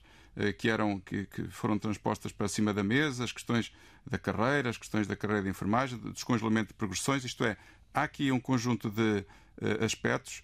No caso dos motoristas, a questão do número de horas de trabalho diárias que faziam, face à remuneração que recebiam, Portanto, há aqui um novo conjunto de questões, mas que também são muito específicas naquele contexto, porque naquele contexto que nós estávamos a vivenciar, portanto, uma em final de 2018 e depois início de 2019, no caso dos enfermeiros, e depois em, em, em agosto de 2000, abril e agosto de 2019 dos, dos motoristas, o que nós tivemos nesse contexto eh, foi, sobretudo, como digo, eh, dois setores e dois tipos de greves que são impactantes. Por um lado, as greves às cirurgias, que realmente eh, levaram, ditaram, do ponto de vista pragmático, ao cancelamento de cerca de 10 a 12 mil cirurgias. E, portanto, elas, eh, desde logo, chamaram a atenção e, sobretudo, foram também impactantes pela forma como eh, a modalidade que foi, que foi feita. Portanto, estarão recordados que, na altura, houve aqui um facto incomum ou pouco frequente nos processos de mobilização, que era o chamado crowdfunding, o recurso a um financiamento que suscitou, de facto, alguns tipos de, de dúvidas e, portanto, levantou, inclusive, alguns, algumas eh, polémicas do ponto de vista das tensões entre o direito à greve e o direito à vida. Foi uma das umas polémicas que, na altura, se suscitou. No hum. caso dos, dos motoristas de matérias perigosas, eh, eh, lembram-se também, estarão recordados que aqui o que despontou em grande medida, e um pouco curioso, algo, algo parecido com, com o stop, mas num sentido oposto, foi o facto das lideranças que apareciam a representar o, o Sindicato Nacional, de, que entretanto até já foi, já foi descontinuado, já foi ilegalizado, se assim se pode dizer, eh, que era o representante que aparecia que não era propriamente um trabalhador, ao contrário do que acontece aqui com o STOP, que o, seu líder é, é, é, um professor no ativo. Portanto, há aqui um conjunto de movimentos, eh, que, este movimento do STOP não é inédito, mas que eh, capitalizam, no fundo, também a fragilidade do movimento sindical ou pelo menos a crise ou a discussão sobre a crise do movimento sindical. No caso do STOP em concreto, eh, para além de percebermos que as reivindicações que são apresentadas que me parecem serem particularmente justas, toda aquela discussão sobre os lugares nos quadros, a questão da, da precariedade, da, da burocracia, do, dos escalões, das cotas e, sobretudo, a recuperação do tempo de serviço. Aliás, todos os portugueses, de certa maneira, já quase memorizaram os seis anos, seis dias e, e os seis anos, seis meses e 23 dias, creio que é isso. Portanto, uhum. há, independentemente dessas reivindicações serem particularmente justas, eu acho que houve aqui uma capacidade destes movimentos, designadamente no caso do Stop, de fazer uma dupla estratégia. Por um lado, apostar em processos de greve e atenção e fazê-lo de forma numa modalidade ousada, por tempo indeterminado, é também um facto ah, algo incomum, no sentido em que suscitou dúvidas, inclusive do ponto de vista jurídico, mas ao mesmo tempo fazer acompanhar essas, essas eh, formas de, de protesto, como a greve tradicionais, por formas de manifestação, isto é, por eh, mobilização no espaço público, com maior impacto mediático, com maior impacto visual. E, portanto, isto foi uma, uma estratégia que foi utilizada. Por outro lado, como eu dizia, há um desafio, na sequência do que estávamos a conversar nas duas últimas intervenções, há um desafio eh, ao sindicalismo tradicional, sobretudo à sua inércia de resultados.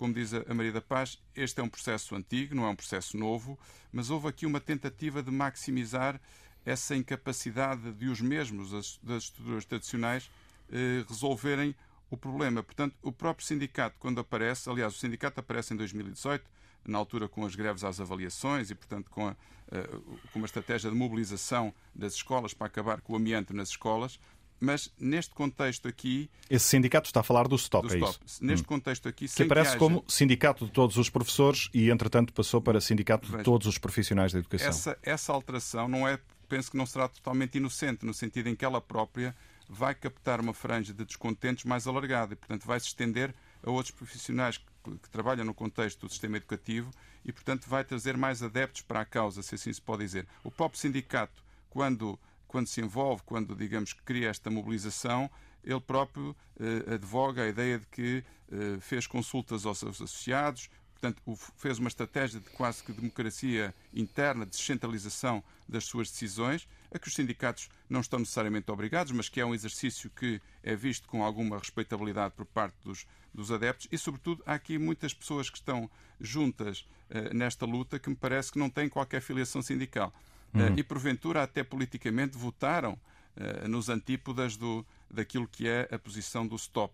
Uh, agora, e há, inclusive, para além disso, há outros fatores. Quer dizer, penso que este sindicato soube capitalizar precisamente a tal, a tal incapacidade de gestão política do governo.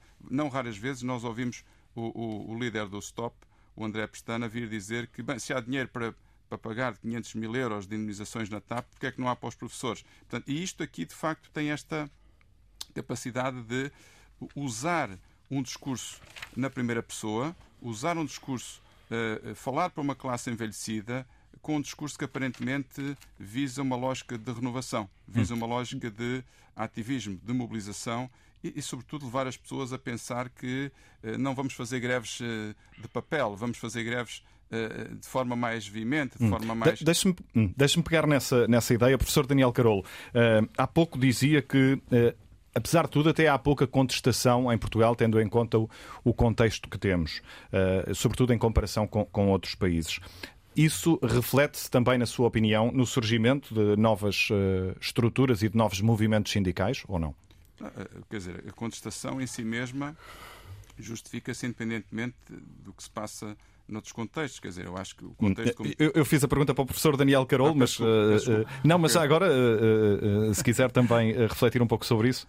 Não, então, só para complementar, o contexto francês é de facto muito particular, muito específico e, portanto, a cultura política francesa é uma cultura política de ativismo que, do ponto de vista, de, inclusive, da composição social do país, suscita outro tipo de desafios. Não é? Hum. Aliás, se fôssemos a medir o grau de conflitualidade e de mobilização da sociedade francesa, tendo em conta a expressão da sindicalização, eh, estaríamos até na negação da, mobilização, porque a taxa de sindicalização em França é relativamente baixa e, portanto, há aqui uma ideia de contestação social que é superior à própria lógica dos movimentos organizados em sindicatos. Peço desculpa que não era a minha vez de falar. Professor Daniel Carol, um, eh, reformula a pergunta, uh, um, dizia que há pouca contestação em Portugal, tendo em conta o contexto que, temos. Um, o surgimento deste, destes novos movimentos sindicais é também um sinal disso, na sua leitura, ou não?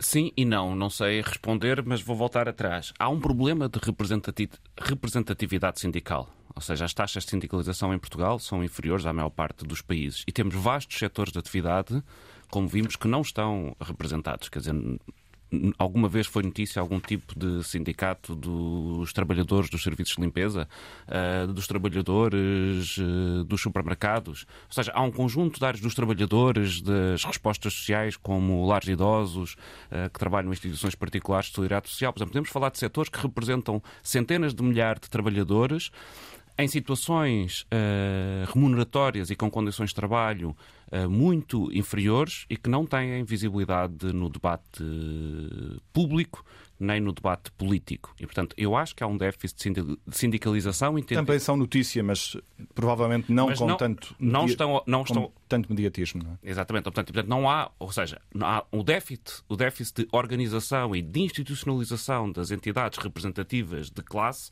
estão muito mais desenvolvidas em classes mais antigas e, obviamente, como os trabalhadores. E isso é reflexo, uh, isso reflete-se depois naquilo que é o poder que, eh, neste caso, os professores têm para chegar à agenda pública e condicionar eh, ou não a agenda política.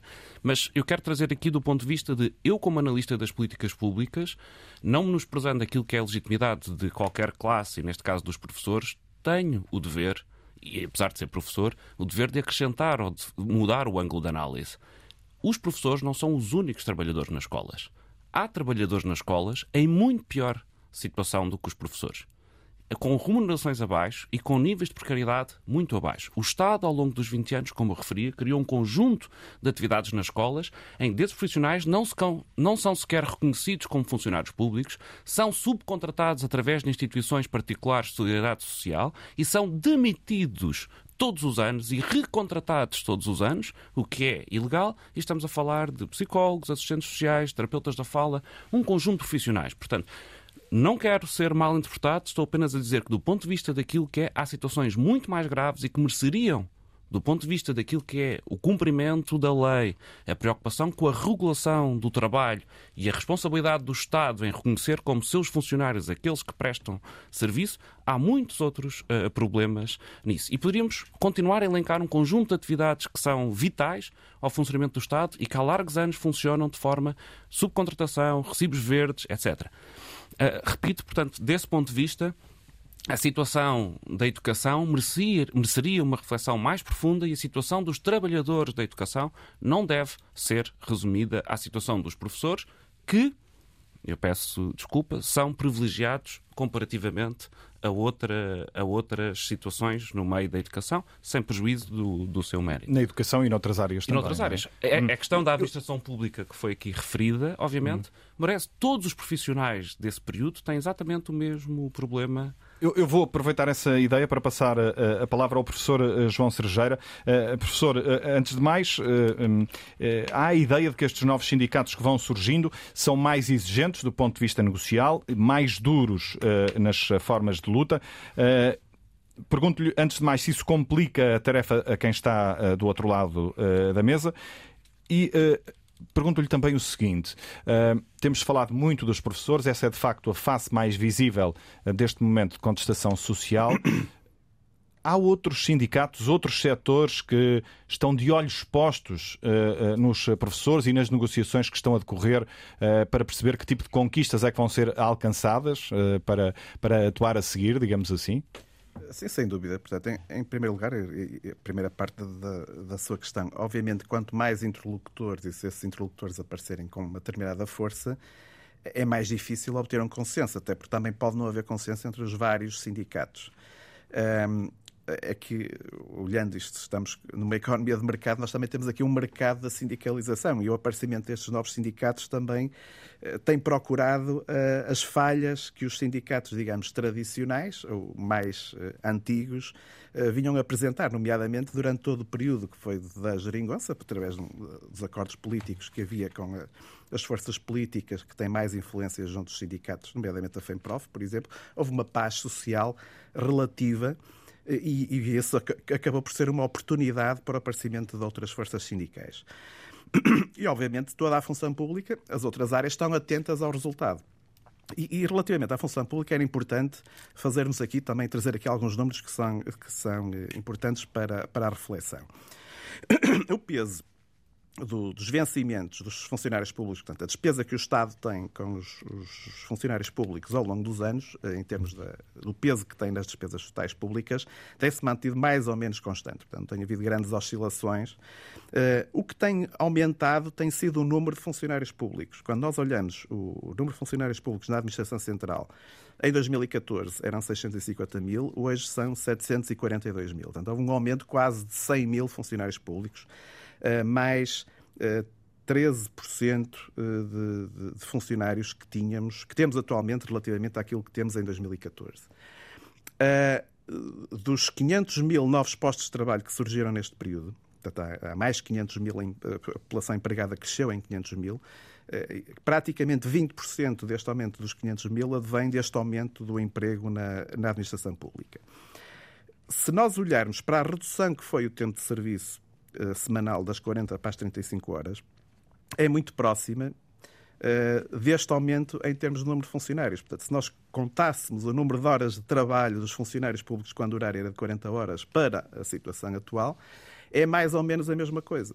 Ou seja, isto quer dizer o quê? Nós compensamos a redução Uh, independente, e não vamos estar aqui a discutir, portanto, a legitimidade ou não e, portanto, o direito de, de, de, às 35 horas. Mas o que é certo é que um, ao, contrário do que foi dito na altura, que não ia haver consequências orçamentais, isso teve consequências orçamentais, no sentido em que foi necessário contratar mais funcionários.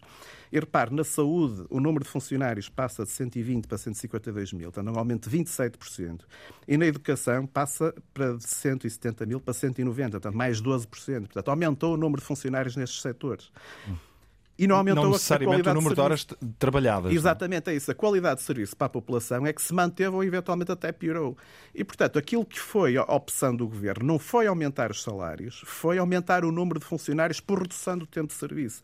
Eu acho que aí houve um erro de avaliação na, na altura, portanto, um erro de, de, de avaliação que foi, talvez, teria sido preferível, que já se sabia que o aumento dos do, do, dos vencimentos dos, dos, funcionários públicos já, já era baixo e foi penalizado durante a altura da Troika também houve uma opção de aumentar a quantidade e não de aumentar o valor das horas. Portanto, podia ter sido negociadas as coisas de outra forma, ou seja, manter as horas eh, que estavam, por exemplo, com os médicos, que foi um grupo particular, houve uma compensação para manter as 40 horas, mas poderia ter havido um aumento das, das remunerações, eh, mantendo o mesmo número de funcionários e não ter havido um aumento tão grande do emprego. E, portanto, isto de facto, há um colete de forças que o governo não consegue desatar, que é tem agora mais funcionários públicos do que tinha, em termos orçamentais, não consegue gastar mais com, com risco de, de, aumentar o déficit, agora com o, o, o, aumento dos juros da dívida pública. Portanto, o déficit eh, tem um custo maior do que tinha uns anos atrás. Portanto, não há folga orçamental para grande expansão do, do ponto de vista orçamental.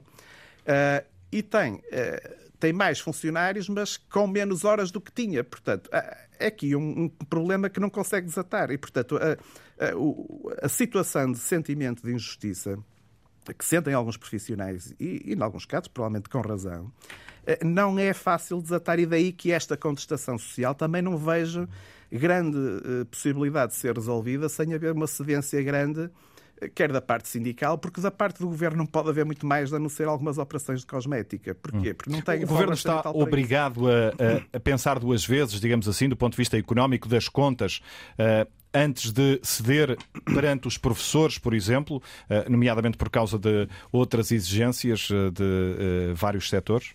Sem dúvida, quer dizer, os níveis de dívida pública estão, estão muito elevados. Nós temos agora o serviço da, da dívida vai aumentar, não vai aumentar muito este ano, porque ainda temos dívida que foi emitida numa, num contexto de, de, juros muito baixos, mas toda a dívida nova que está a ser emitida agora, e muita dela é para financiar dívida antiga que entretanto venceu, vai ser com um custo maior. Portanto, aquilo, aliás, ontem saiu o relatório do Conselho de Finanças Públicas e já mostra isso, um aumento uh, progressivo que se vai sentindo, não só em 2023, mas 24 e 25 e por aí fora. Toda a dívida que seja lançada agora vai ser vai ter um custo maior no futuro do, do que tem a dívida do passado. Portanto, a esse é um... propósito, deixe-me só uh, dizer, e há uma, uma, uma, notícia desta manhã, que uh, os juros uh, da, da, dívida portuguesa ehm, começaram o dia a subir a 2, a 5 e a, a 10 anos. Sim, isso não, não, há dúvida alguma, ainda por cima com as incertezas do ponto de vista financeiro, do, do sistema financeiro como um todo, portanto, não, não tenho dúvidas que isso vai acontecer. O relatório das, do Conselho de Finanças Públicas mostra muito isso. Eh, o, o ano 2023 não é propriamente o ano de, de maior risco, mas uh, há dívida que tem que ser renovada em 2024 e 2025 com montantes muito significativos e, portanto, uh, aquilo que não se fizer agora vamos pagá-lo vamos pagá mais à frente. Portanto, isto quer dizer o quê? Há aqui um colete de forças do ponto de vista orçamental, porque também não há espaço para aumentar mais os impostos com a carga fiscal que temos. E portanto, das duas, uma, houve uma opção por aumentar a quantidade, também cedendo a reivindicações anteriores, quando foi a passagem das 35 para as 40 horas, mas não foi efetivamente avaliado o impacto que isto ia ter na qualidade dos serviços. Hum. E, e, o Estado tem sido mau gestor, não é? Portanto, tem vários exemplos em que, por exemplo, no caso das PPPs da saúde, em que se mostra que o Estado tem sido mau gestor. Uh, uh, havia contratos de associação entre o, o Ministério do, da Educação e, e, e, entidades privadas, ou do setor público e cooperativo, que cessaram. Esses profissionais, muitos deles foram integrados no Ministério da Educação, os alunos passaram para as escolas públicas e a qualidade de serviço caiu.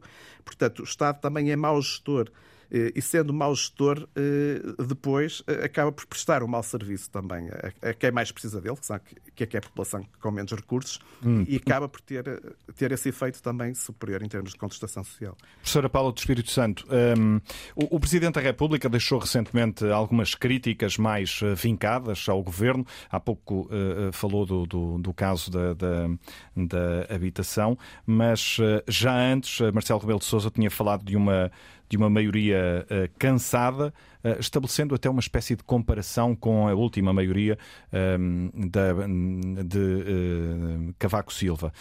o que lhe pergunto é se vê alguma semelhança com esse período, em particular na contestação social e nas eventuais dificuldades de diálogo. Uh, sim, certamente, do ponto de vista histórico, há, houve contestação na altura. Há pouco falávamos da, das greves, da contestação nas ruas, por exemplo, a expressão os secos contra molhados, uh, na altura relacionado com os polícias, polícias, que protestavam. Aliás, protestavam também porque queriam uh, que houvesse.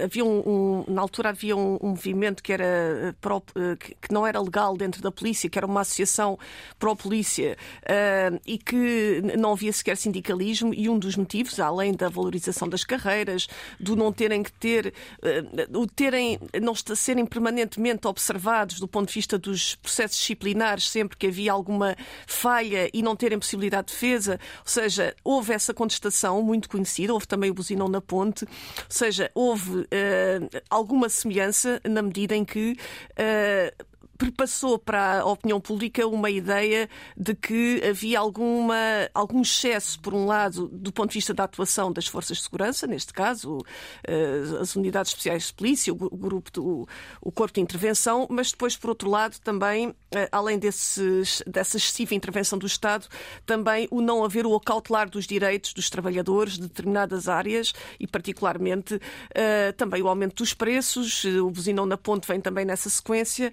Aí já um bocadinho mais para além da, da atividade sindical, ou seja, era um movimento de cidadania, uh, e, e, eu julgo que essa contestação nas ruas, sobretudo quando está mais organizada e, quando tem estes ecos na opinião pública, acaba por ter um efeito eventual de uh, arrastamento uh, e esse é um, é um, elemento que pode estar também em, em, cima da mesa no plano da, da contestação social. Em, em relação à, ao, ao, sindicalismo propriamente dito e àquilo que nós vamos observando agora na, neste movimento que tem sido constante uh, e diariamente uh, tem essa expressão na opinião pública e particularmente o movimento que nós, eu acho que essa demarcação é importante, que não é só um movimento de contestação dos professores, é também uh, de, de, todas as pessoas que trabalham na educação, na, nas escolas públicas. Uh, esse movimento, o STOP, uh, aliás, sindicato, no fundo vem dar resposta ao que o sindicalismo tradicional, por assim dizer, talvez não desse, particularmente a ideia de inclusão, uma vez que a escola é, é feita no plano, além da, da comunidade educativa, mas no plano profissional, tem tem um conjunto de profissionais, para além dos professores, sem os quais a atividade de ensino não se pode desenrolar. Uh, e, e eu julgo que foi aí que o STOP também conseguiu granjear mais apoios uh, e, particularmente, eu agora uh, vou citar até um artigo que saiu ontem no Jornal I da, da, da jornalista Sónia Pérez Pinto, que entrevista um dos elementos que eu acho que pode simbolizar um sindicalismo de êxito em Portugal, que é o da Alta Europa. Ela entrevistou António Chorão, que na altura era, era uma das pessoas mais ativas relativamente à, à, à atividade na Alta Europa, e conseguimos, e ele tem uma, uma visão até bastante construtiva e também crítica em relação ao, ao ativismo sindical e faz aqui, no fundo, demarca o ativismo tradicional do ativismo recente. O que é que o recente traz de novo e porque é que foi preciso rejuvenescer a atividade sindical e porque é que a antiga, por assim dizer, tradicional não dava resposta. E dá o exemplo até do STOP, que é esta ideia de inclusão.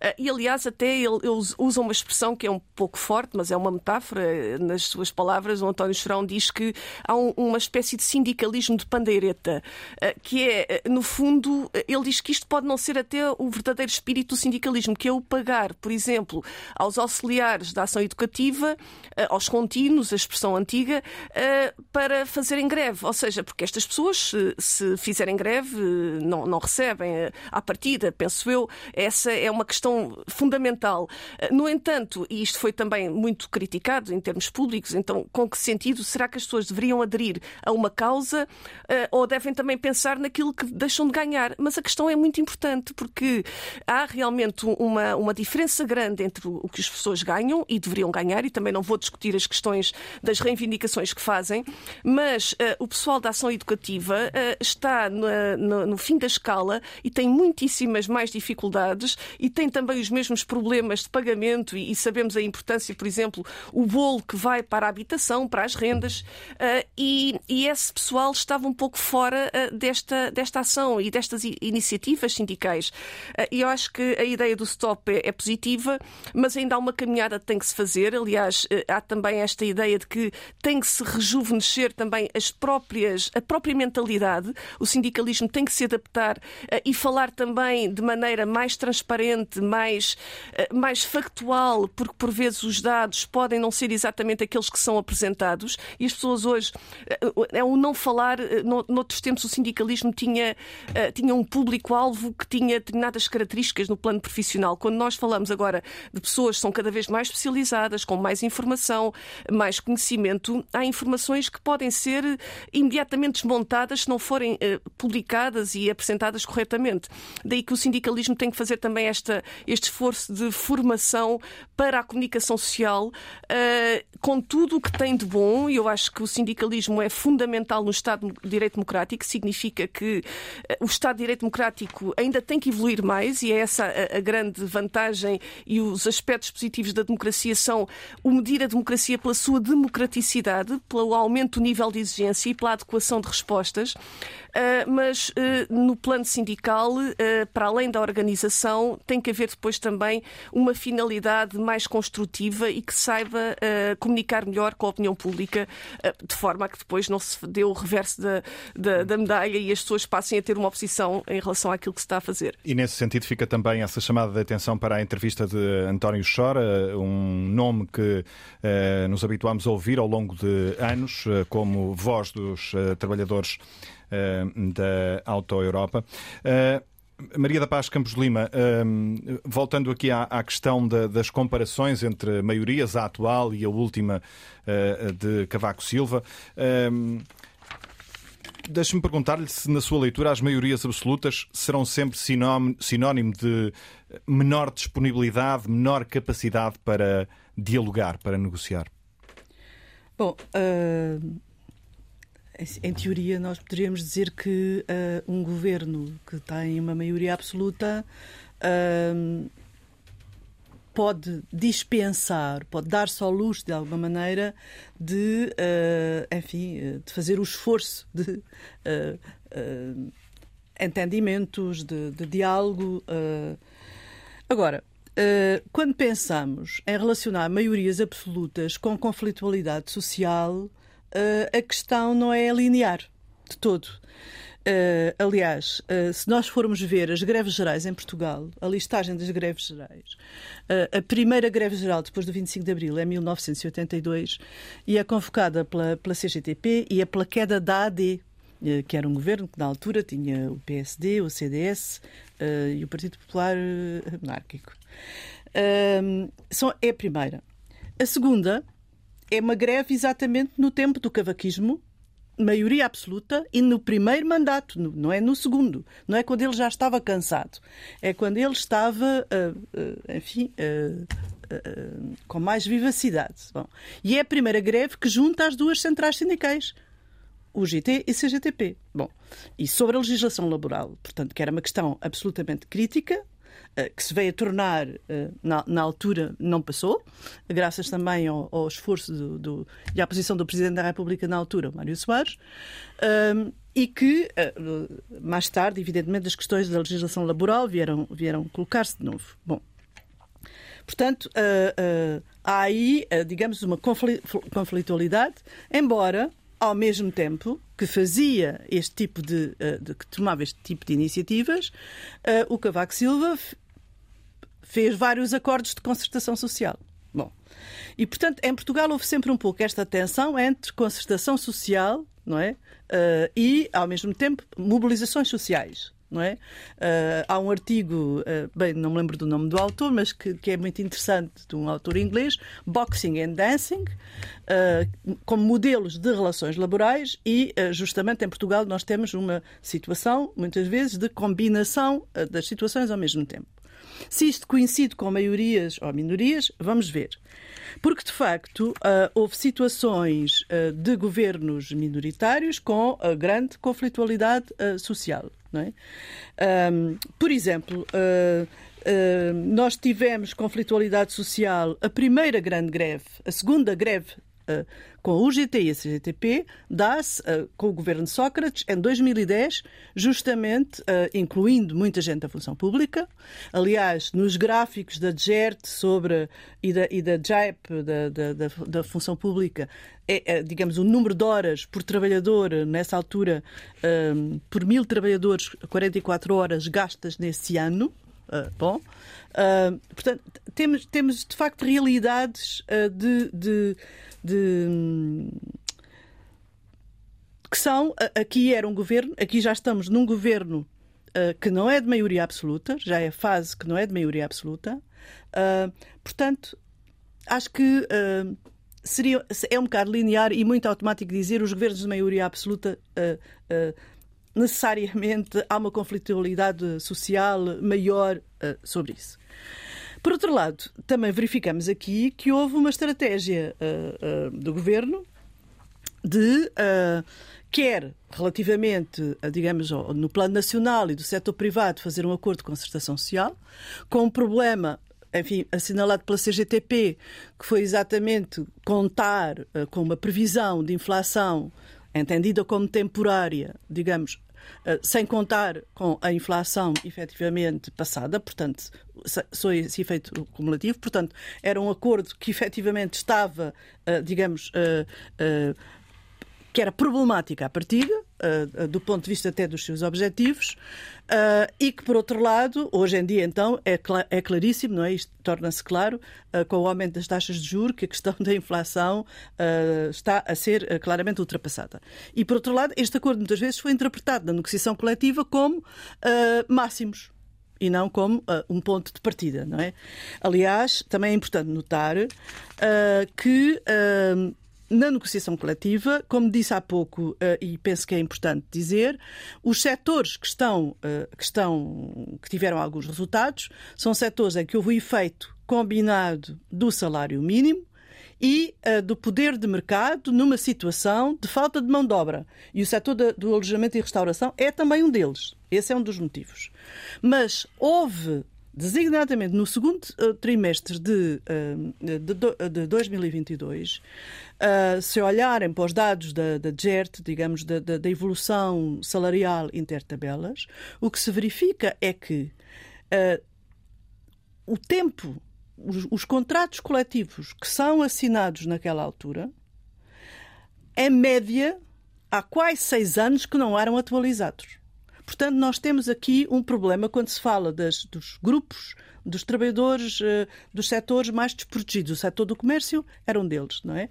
Uh, dos trabalhadores mais desprotegidos, há de facto aqui uh, um problema de. Não é um problema. O déficit de representatividade é uma questão de facto importante, mas o que é mais importante é dizer porquê? Porque são setores de baixos salários, de precarização, de dificuldade, digamos, de, de, pequena, de, de pequenas empresas, uh, onde de facto é muito difícil. E por outro lado, uh, desde 2003 retiraram-se aos sindicatos os instrumentos para poderem efetivamente influenciar a negociação coletiva. Uh, têm, uh, têm sido tomadas medidas de mitigação, não é? Mas no essencial, a questão da caducidade unilateral continua a ser uma ameaça à mesa das negociações, portanto, em termos do poder sindical, e isso é uma questão uh, muito importante. Por outro lado, no setor público, uh, o pacto uh, feito no setor público, uh, digamos, com a organização, com os sindicatos da UGT e não com os da CGTP, a própria, o próprio horizonte de evolução salarial que propõe tem um problema. E tem um problema que foi assinalado pelo próprio Conselho Económico e Social. Portanto, aqui no, nas instituições do diálogo social há aqui também um posicionamento que é interessante, uh, enfim, escrutinar. Uh, uh, o próprio Conselho Económico e Social disse atenção que o aumento previsto, digamos, que é transversal aos trabalhadores da administração pública, representa uma perda real.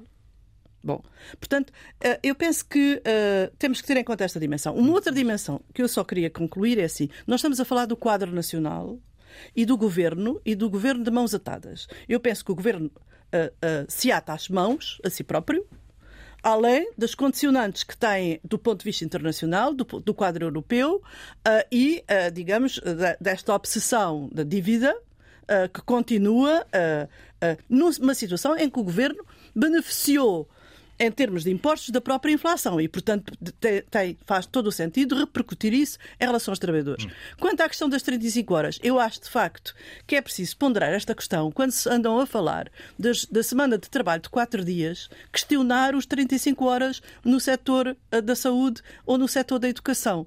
Se pensarmos quais são as características do exercício profissional nesses setores. Portanto, Essa é uma outra é, reflexão é uma questão, que, que, ainda enfim, está por, está por fazer, fazer, pelo menos de forma mais profunda. Uh, professor Hermes Augusto Costa, uh, as maiorias de governo são ou não sinónimo de maior contestação social e, porventura, de menor capacidade de diálogo?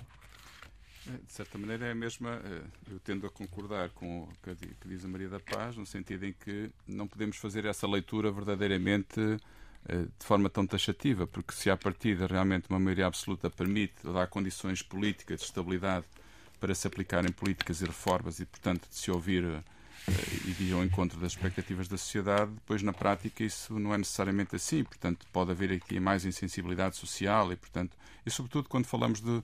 E depende se, a maioria absoluta é de direita ou de, ou de esquerda. E, portanto, curiosamente, neste caso, sendo ela de esquerda, até haveria a expectativa legítima, porventura, por parte dos trabalhadores de que houvesse uma outra forma de porventura lidar com o problema. Independentemente do que foi dito aqui pelo professor João Sergeira, do Governo Estado de mãos atadas, das incapacidades e, e da cedência eventualmente ser da parte dos, uh, dos trabalhadores, né? ou de poder ter que ser mais feita da parte dos trabalhadores. Isso é o que ainda vamos ver se realmente assim é ou não. Eu acho é que é interessante aqui em toda esta discussão, nós, eh, nas várias intervenções que fomos tendo aqui, realmente há aqui várias, vários aspectos fundamentais para nós percebermos não só esta conflitualidade, como o potencial desfecho que, que vai ter. Quer dizer, por um lado, de facto, nós vimos que só há greve porque nós vivemos em, em, num contexto democrático e, portanto, as coisas são devidamente regulamentadas e devidamente uh, pré-informadas. Portanto, mesmo a própria ideia de serviços mínimos, quando ocorre, visa precisamente a cautelar, ajustar as partes. Por outro lado, vimos aqui também que há diferentes sensibilidades, uh, não só entre governo e parceiros sociais, mas, sobretudo, também dentro da própria lógica da, da ação coletiva. Quer dizer, o próprio ato de fazer greve uh, é, é, muito, é muito, como dizia o Mancur Olson, é muito uma lógica da, da ação coletiva, é muito, é, é depende muito da, da, subjetividade de cada um. Uh, e, portanto, e depois há aqui uma dimensão ideológica que não falámos muito nela, mas que está um pouco presente também nas, nos discursos, nas retóricas dos próprios interlocutores. Eh, obviamente, depois a questão das modalidades é um outro aspecto que, que, é, que é decisivo aqui, que levanta, como eu disse, dúvidas jurídicas. Nós não estivemos aqui propriamente com juristas a discutir a questão no plano jurídico, mas é uma questão que leva a que dá a que falar. E, e, e, por fim, também um aspecto que eu penso que está subentendido na vossa questão de partida para este debate, que é realmente a questão dos resultados, das temporalidades e dos resultados. Portanto, nós não sabemos exatamente o que é que pode acontecer, sabemos que há uma legitimidade nesta luta, mas sabemos que há legitimidade de outras lutas também, para além desta.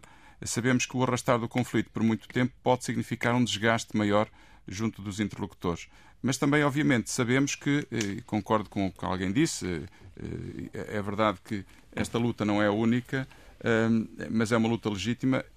Ninguém fala, se calhar, de outro tipo de lutas que estão agora aí a emergir neste tempo da indústria 4.0, como a luta, por exemplo, dos motoristas TVDE ou como a luta dos estafetas entregadores de comida, porque não são conhecidas, porque são lutas emergentes, mas que são talvez o futuro das relações de trabalho. E é um desafio para os sindicatos, porventura, deitarem a mão a esses setores onde são trabalhadores essencialmente precários, mal organizados sindicalmente e, portanto, os sindicatos precisam de olhar um bocado para aí.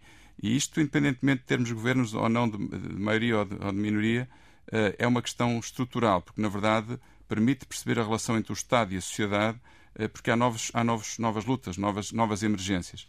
A questão dos professores, obviamente, alguém também falou aqui eh, que a intervenção do Presidente da República aqui quase como mediador como conselheiro uh, mediático, quase digamos assim, uh, não deixa de ser interessante. Alguém propunha, bem, mas vamos lá, se a questão-chave aqui e se há uma linhas vermelhas por parte dos sindicatos quanto à questão do tempo de serviço, porque é que não se pondera uma recuperação faseada, uh, porventura num acordo de regime envolvendo diferentes legislaturas? Não se pode pensar nisso. Enfim, são várias questões que ficam no ar, nós não temos uma resposta para os vários problemas. Nem sabemos uh, como, como, é que, que desfecho é que terá este, este momento de, de, de contestação. Exato. Sabemos hum. que, obviamente, esta, esta alternância, como aqui foi dito pela professora Maria da Paz, entre conflito hum. e é. negociação é absolutamente crucial, porque realmente a, a, a, negociação é o prolongamento do conflito por outros meios, no fundo, não é? Hum. Professor Daniel Carolo, que, que, desfecho é que antecipa para este uh, uh, momento de contestação social mais uh, acentuado e de que forma é que as políticas públicas vão definir o ambiente nos próximos meses, na sua leitura? Um, bom, eu não tenho. É difícil fazer futurologia, mas eu queria chamar um ponto que não é sim... chamar aqui ao debate um ponto que não é simpático, é o clima de greves. Se nós olharmos, por exemplo, aos transportes públicos, dura há vários anos. E o que nós temos assistido tem sido, eventualmente, alguma resignação por parte dos utentes. Ou seja, são greves que afetam cada vez menos pessoas, há cada vez menos pessoas a usar transportes públicos, muitos são imigrantes uh, e, portanto, o nível de insatisfação não se traduz em contestação organizada porque são meios difusos. O outro risco é que este, esta intensidade de greves pode gerar um certo, uma banalização daquilo que é um direito ou uma reivindicação por parte das instituições que, que as organizam. Do ponto de vista do, do desfecho, eu penso que seria importante. Eu não tenho uma leitura corporativa e acho que não deveria haver nenhuma solução para o caso dos professores que não fosse uma solução para todos os trabalhadores da administração pública. Ou seja, seria bom voltarmos aos anos anteriores uh, da concertação social em dizer que não vamos não vamos dizer aos professores que não há condições para rever uh, carreiras, colocações, o que for, porque obviamente há sempre, num espaço democrático, há sempre opções que se podem fazer. Não vamos tomar uma decisão que dizer que para os professores só é possível e depois não é para outros trabalhadores da administração pública ou colocar as situações tal uh, no setor público que sejam inviáveis no setor privado. Portanto, do ponto de vista das políticas públicas, seria o desejável seria nesta conjuntura imediatamente procurar assegurar uh, minorar a perda de poder de compra, que já é real e que tem sido real em alguns casos. Da administração pública, é mais real do que noutros setores, mas pelo menos efeito curto prazo seria minorar, atenuar, mitigar os efeitos do poder de compra.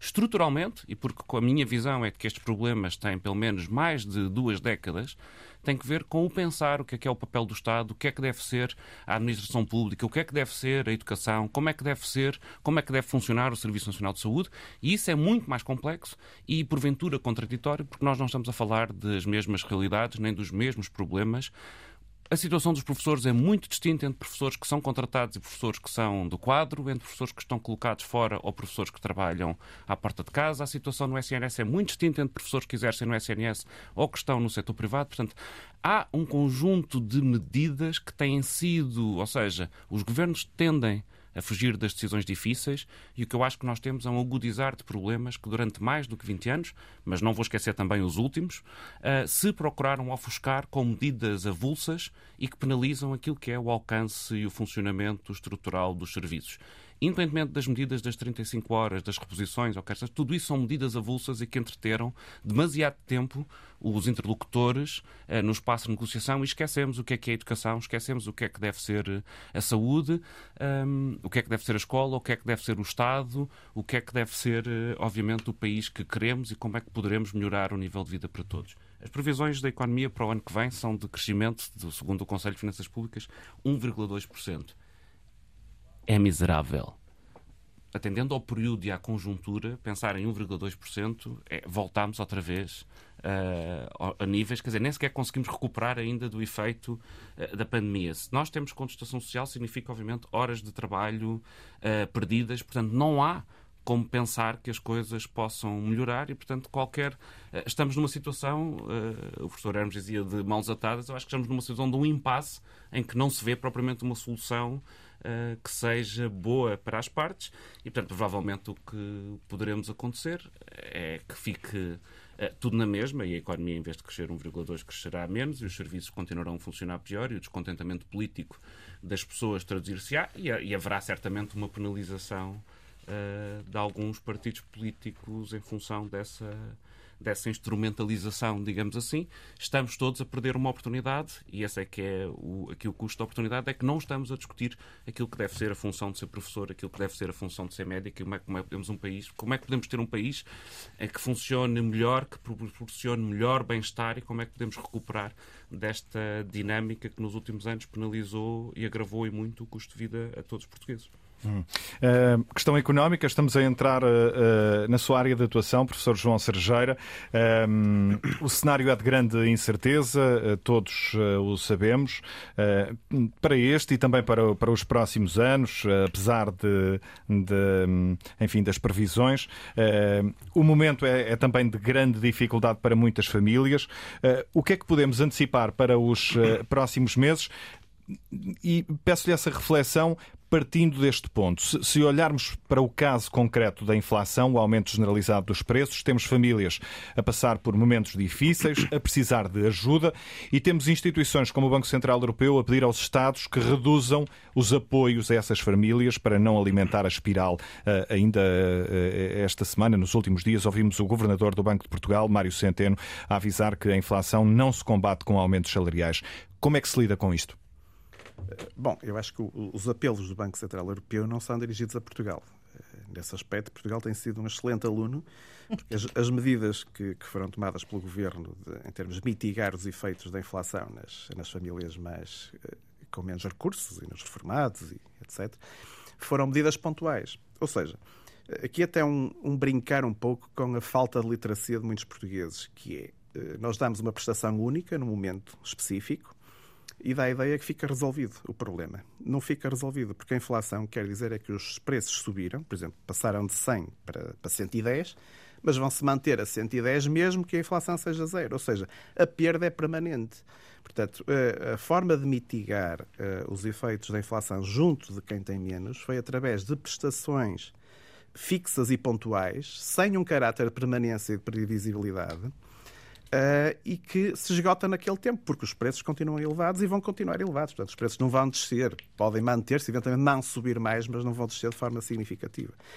E, e essa falta de previsibilidade notou-se no fim do ano. Portanto, houve quase que uma, uma vergonha por apresentar eh, um saldo das contas públicas positivo, que provavelmente teria sido o que ia acontecer, porque as receitas que, públicas, como já foi aqui referido, indexadas à inflação, por exemplo, o caso do IVA, acabam por subir de forma automática e, portanto, o, o, as receitas públicas subiram mais do que aquilo que era esperado para o Estado e houve quase que uma vergonha de, de, de apresentar essas receitas, eh, um saldo orçamental positivo. Qual era a saúde através, das contas públicas? Através da última da hora dar uma prestação, os 125 euros, depois eh, quem tinha menos um, um bocadinho mais, mas de qualquer forma foram, eh, digamos, uma, um paliativo, portanto não está longe de resolver um problema que que já percebemos que, que continua este ano, como era óbvio acontecer de, de, durante este ano. Só e, para que fique para claro... já ainda não temos notícia de haver uma novo, um novo reboçado que compense. Portanto, esta ideia de fazer Só, só política... para que fique claro, uh, uh, professor, tem, tem como cenário fechado uh, a ideia de que os preços vieram para ficar, ou melhor, a inflação, este agravamento de preços veio para ficar.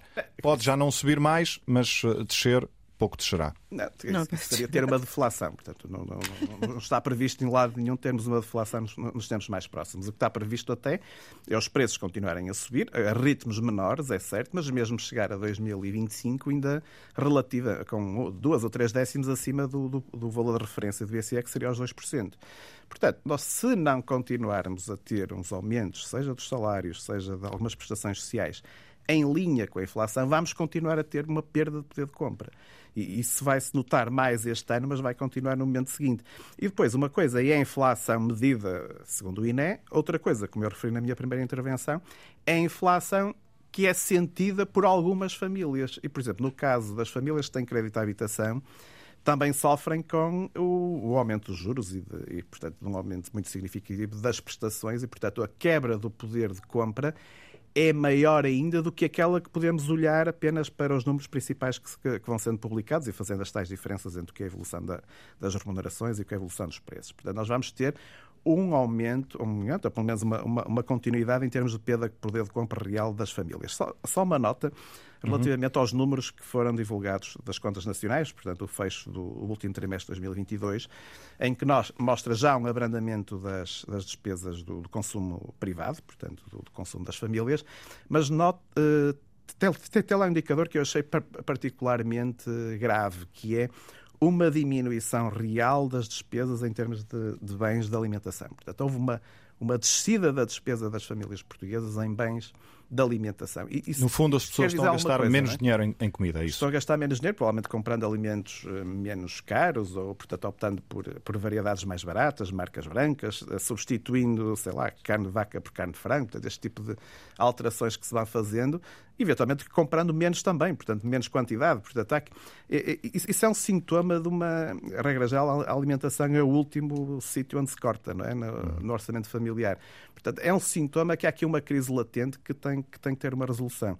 Agora, se, se me permite só fazer uma, uma, uma nota relativamente à, à, continuidade da greve ou não e de, destas greves, como é que isto pode evoluir. Há uma diferença fundamental entre o setor privado e o setor público, que é, no setor privado, os danos de uma greve são sentidos pelos acionistas. Portanto, há um dano para os trabalhadores que não recebem aqueles, aqueles dias, mas para os acionistas das empresas há um dano efetivo que pode-se traduzir em perda de, de encomendas, em, em, perda de lucros e, portanto, há um dano efetivo nos acionistas. No caso de greves no setor público, o acionista somos todos nós, são os eleitores, é, é a população como um todo. Portanto, o dano é muito mais diluído. E é essa a razão que, que faz com que as greves no setor público se tendem a prolongar muito mais no tempo, porque uma das partes, por um lado, o, o, a, do lado dos trabalhadores, eh, podem manter a greve mais tempo e têm que a manter mais tempo, porque do lado de quem decide, o dano não é na sua carteira, mas é algo que é diluído por todos. Hum. Professor, professor, Portanto, tem menos incentivo a reagir. É? Professor eh, João Cerejeira, estamos a entrar na reta final do consulta pública de hoje. Um, Resta-nos aqui ainda um período de tempo para notas finais. Uh, apelo ao vosso poder de síntese. Uh, professora Paula do Espírito Santo, uh, comece por si para um minuto de notas finais. Uh, bom, nós estamos neste momento, acho que todos refletimos sobre uh, o curso e aquilo que implica uma maioria absoluta. Uh, eu julgo que Uh, há aqui uma, um equilíbrio de forças, uh, sobretudo do lado social, uma procura uh, de maior capacidade por parte do governo de responder e encontramos também um Presidente da República que está a ser, dentro dos limites do semipresidencialismo, que procura ser uma figura ainda mais interventiva, não só no plano da comunicação, porque isso nós já estávamos habituados, mas sobretudo também no plano da sua magistratura de influência. E eu julgo que talvez neste momento seja a figura-chave para que nós possamos eh, perceber que o desfecho desta, destes problemas que são profundos e que provavelmente alguns sem fim à vista, que são cíclicos eh, e que se renovam todos os anos, sobretudo a atualização salarial, eh, têm de ter aqui alguma, alguma que são frágeis do ponto de vista de quem os, os promove, mas têm que ter daqui da parte do governo alguma resolução mais firme. Maria da Paz Campos Lima, um minuto para notas finais, Bom, apelo também ao seu eu, eu neste minuto uh, queria fazer um apelo ao governo do Partido Socialista. Uh, e o apelo é, é no sentido um, de medir as implicações uh, de curto prazo, de médio e de longo prazo, no plano social e no plano político, uh, dos acontecimentos que, que, estão a, que estão a desenvolver-se e deste movimento como um movimento que exprime de uma maneira organizada as aspirações, as necessidades dos trabalhadores, que ao mesmo tempo são um elemento importante do reforço dos serviços públicos nos setores onde estão. Eu acho que quando estamos a discutir os salários dos trabalhadores, estamos de facto também a discutir a qualidade dos serviços públicos. Fica esse apelo. Pronto, Professor Hermes apelo. Eh, Augusto Costa, um minuto para notas finais. Muito bem, são três pontos que eu queria destacar. Em primeiro lugar, que esta conflitualidade, na verdade, não é um mal em si mesmo e, portanto, ela permitirá, na sua evolução, com maior ou menor extensão, Uh, sobretudo reforçar o sistema, isto é, melhorar, uh, alertar o sistema para melhorar as suas condições e, portanto, dignificar as relações laborais é um ponto. Segundo ponto, eu acho que o desfecho em si mesmo deste e de qualquer outro conflito exige razoabilidade de ambas as partes e, portanto, não intransigência, portanto, cedências mútuas. E, em terceiro lugar, eu acho que é fundamental, como neste ou em qualquer conflito, que cada parte se coloque no lugar do outro. E esta incapacidade de nos colocarmos no lugar do outro é que, por vezes, torna uh, os conflitos mais difíceis de gerir. Professora Daniel Carolo, um minuto de notas finais também. Estando de acordo com as, com as recomendações feitas anteriormente, eu enfatizaria a questão da, do Estado Social. Ou seja, é preciso pensar estas medidas em prol daquilo que é o reforço e a melhoria da qualidade dos serviços que o Estado presta às populações e, obviamente, chamar a atenção que a questão da resolução da conflitualidade social, também sendo ela positiva, não deve deixar de pensar aquilo que é o bem comum, aquilo que é o bem-estar de todos os envolvidos e, desse ponto de vista, quando se tratam de serviços públicos, e já foi aqui referido, eu penso que é uma nota importante, o mais importante, ou em primeiro lugar, devemos pensar no que é que é a população uh, que deles beneficia e pensar depois, seguidamente, na valorização das relações do trabalho, naturalmente, em prol do serviço e do dever que têm para uh, a promoção dos serviços sociais fundamentais na nossa sociedade. Professora João Sergeira, um minuto também para notas finais. Uma nota já agora de otimismo e, uma, e, um, desejo. Portanto, o, otimismo, os números, sabemos hoje os números, a previsão de crescimento para a Alemanha foi, para este ano é apenas 0,5, portanto para Portugal é ligeiramente acima. O desemprego, à partida, não vai crescer muito, vai crescer ligeiramente, portanto, não, esse é um lado positivo para, ao longo desta crise. Uh, o desejo é que não uh, que o Governo não embarque eh, ou seja tentado em soluções pontuais. Portanto, que, que, pense o que é que pode ser os serviços públicos e a administração pública num prazo de 10 anos. Isso obriga provavelmente a um acordo de regime, um acordo entre os principais partidos, mas que pense o que é que pode ser a função pública e a, e a administração pública portuguesa para, na próxima década. E, portanto, que evite soluções pontuais que podem resolver um problema político de agora, mas que, que à frente pode trazer problemas mais complicados. Agradeço a participação de todos eh, nesta manhã, em direto, nos eh, vários estúdios eh, da Antena 1 espalhados pelo país. Concluímos assim mais um Consulta Pública, produção de Marta Pacheco e Carla Pinto, cuidados técnicos de Fábio Ribeiro, Rui Oliveira e Paulo Martins. O programa fica, como sempre, disponível em podcast nas várias plataformas. Voltamos de hoje a 15 dias.